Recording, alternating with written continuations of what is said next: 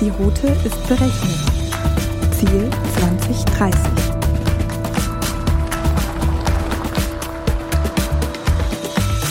Hallo und herzlich willkommen auf der Road to 2030. Heute mal nicht aus dem Auto. Roland und ich, wir beiden Snackbeauftragten, machen nämlich gerade eine kleine Pause und haben eine vollgepackte Lunchbox mit den Highlights der ersten Staffel dabei. Oh, da freue ich mich drauf, Maria. Da habe ich richtig Lust drauf. Jetzt haben wir schon sechs Etappen zurückgelegt und hatten sechs interessante Gäste bei uns an Bord. Maria, erinnerst du dich noch an Folge 1? Klar, Roland. Oh, ich war mega aufgeregt vor der ersten Folge. Unser Gast war Linus Neumann, Experte für Cybersecurity. Und es war super spannend. Wollen wir nicht mal reinhören, was mein persönliches Highlight war? Es leuchtet vielen Leuten ein, dass ein Airbag im Zweifelsfall mehr Sicherheit bietet als kein Airbag, ja. Aber als Angreifer weiß man eben auch, gegen welche Angriffe der Airbag nicht schützt. Ja, und diese Sicht des Angreifers bereichert, glaube ich, die Verteidigung. Mittlerweile leben wir echt in einer Welt, die komplett geprägt ist von der Digitalisierung von Computern. Die Computer halten immer mehr Einzug und Zugriff auf unser Leben und wir vertrauen ihnen ja auch immer mehr Risiko ein.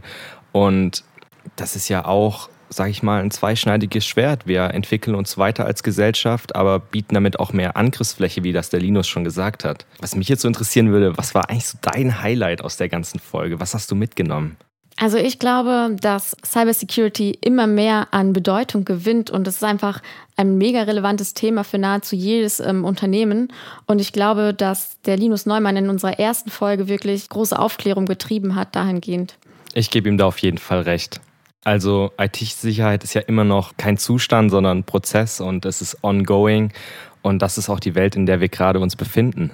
Am Ende haben wir ja in Bezug auf Hackerangriffe in Unternehmen in der Regel das Schlechteste aus beiden Welten. Auf der einen Seite haben wir IT-Sicherheit, die in bestimmten Punkten viel zu restriktiv ist und auf der anderen Seite riesige Schwachstellen zulässt, die schon meist Teil der normalen Arbeitsprozesse geworden sind. Das alles gesagt, warst du auch der Snackbeauftragte in Folge 2. Wer war denn da zu Gast?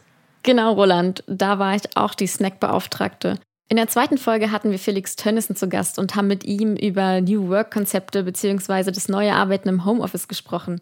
Das betrifft ja nahezu auch jedes Unternehmen momentan. Und es war super spannend zu sehen, wie Felix Tönnissen das mit seinem Team meistert. Richtig. Jeder zweite Berufstätige ist ja im Moment eigentlich im Homeoffice. Mitarbeiter im Homeoffice arbeiten zu lassen, birgt natürlich ein enormes Risiko für den Arbeitgeber, aber schafft auch viel Vertrauen und Freiräume, die vielleicht schon lange nötig gewesen wären. Roland, wollen wir vielleicht mal reinhören, was Felix dazu gesagt hat? Wird der Markt sich dahingehend auch verändern, dass du nicht mehr klassisch nach Stunde arbeitest, sondern eben nach Ergebnis, nach Lösung, nach dem, was du produziert hast? Sehr schönes Zitat. Also können wir festhalten, dass in Zukunft eigentlich die korrekten Arbeitszeiten der Mitarbeiter mehr und mehr in den Hintergrund rücken und die Ziele aber dafür in den Vordergrund. Da würde ich dir auf jeden Fall zustimmen. Ich meine, es wird ein immer wichtigeres Thema. Viele Unternehmen haben jetzt schon umgedacht.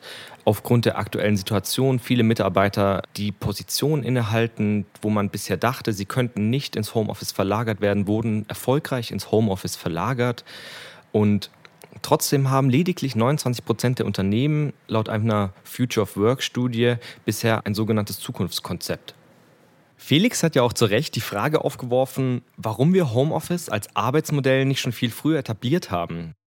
Eine berechtigte Frage, da wir ja auch sehen, es funktioniert und viele Arbeitnehmer auch gar nicht mehr zurück wollen. Und neben dem Thema Homeoffice spielt in unserer ersten Staffel ja auch das Thema Homeschooling eine große Rolle. Und Roland, wenn ich mich recht erinnere, warst du damit an Bord?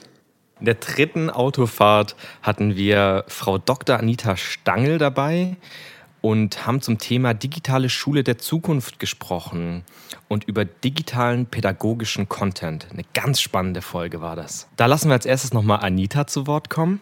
Wenn man Schule heute komplett neu erfinden würde, dann würden wir doch gar nicht mehr so ein System schaffen. Wir hätten doch, wir hätten doch Konferenzräume, wo verschiedene Dinge stattfinden, wo sich Arbeitsgruppen treffen, wo verschiedene Themen angegangen werden, wo viel mehr Projektarbeit stattfindet. Anita hat gesagt, der Stand der Schulen heutzutage zielt noch genau auf das Berufsleben von vor 30 Jahren ab und ist der heutigen Arbeitssituation gar nicht mehr angemessen. Aber was mir auch im Gedächtnis geblieben ist, ist Anitas Projekt um das digitale Schulbuch.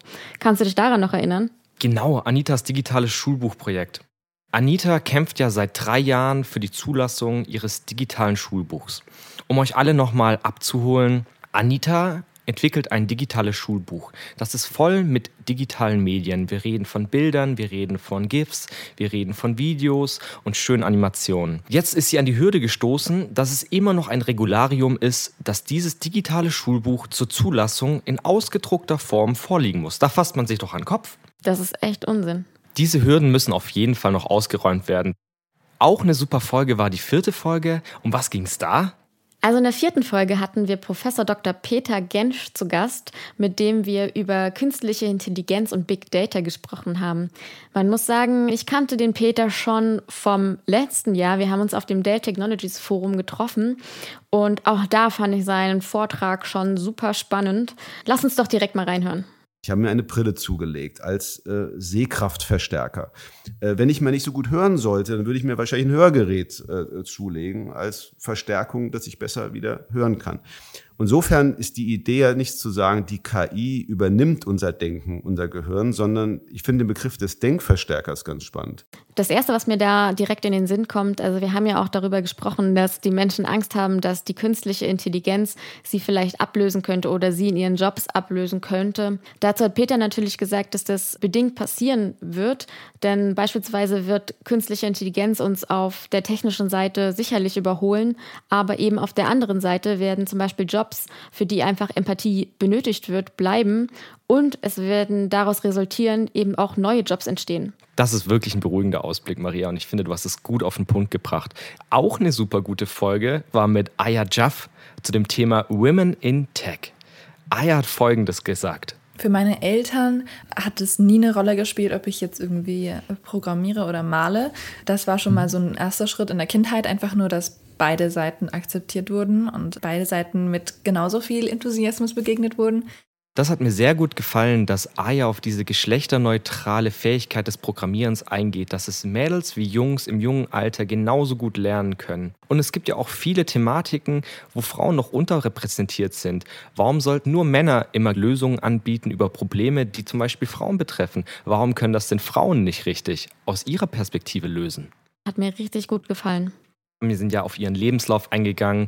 Sie hat selber in den USA ein Praktikum gemacht bei Startups. Sie hat ein Börsenspiel mitprogrammiert. Sie wird als Postergirl der Women in Tech ähm, propagiert, obwohl sie sich da selbst gar nicht so gefällt. Aber trotzdem hat sie ganz richtig gesagt, dass wir viel mehr Women in Tech diese Visibilität einfach verschaffen müssen, damit auch das andere Geschlecht, die Frauen, ähm, den Anreiz verspüren, in diese Tech-Berufe zu gehen, weil sie doch da so wichtig und gebraucht sind und ihre Perspektiven dort auch so wichtig und gesucht sind.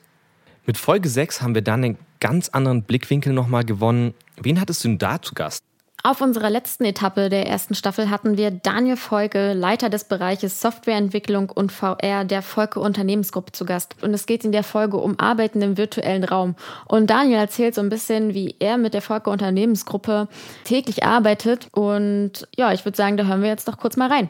Natürlich kann man nicht acht Stunden immer unter der Brille bleiben, weil einem ja auch äh, ein bisschen heiß wird unter der Brille. Aber meine Erfahrung ist auch mit Neulingen, die damit arbeiten, so ab den zweiten, dritten Tag setzen die die Brille auf und wenn sie sie wieder absetzen, sind sechs Stunden vorbei und die sagen, was, schon vorbei? Also die Leute gewöhnen sich sehr dran und bleiben auch dann wirklich da drin, weil sie das als echte Realität so bisschen wahrnehmen.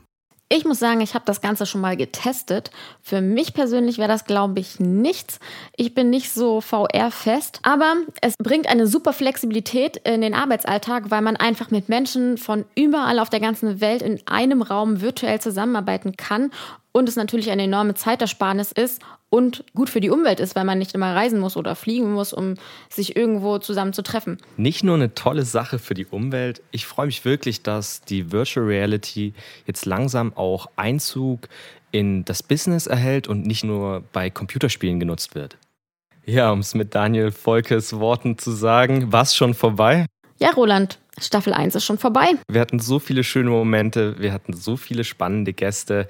Es ist wie eine Autofahrt im Flug vergangen. Mit so vielen Snacks auch echt kein Wunder. Und wenn ihr die ganzen Folgen nochmal anhören wollt, was ich euch wärmstens empfehle, dann könnt ihr das auf Soundcloud, Spotify und der Dell Technologies Mediathek tun. Maria, ich würde sagen, du programmierst die neuen Ziele ein und nächste Woche geht's los. Genau.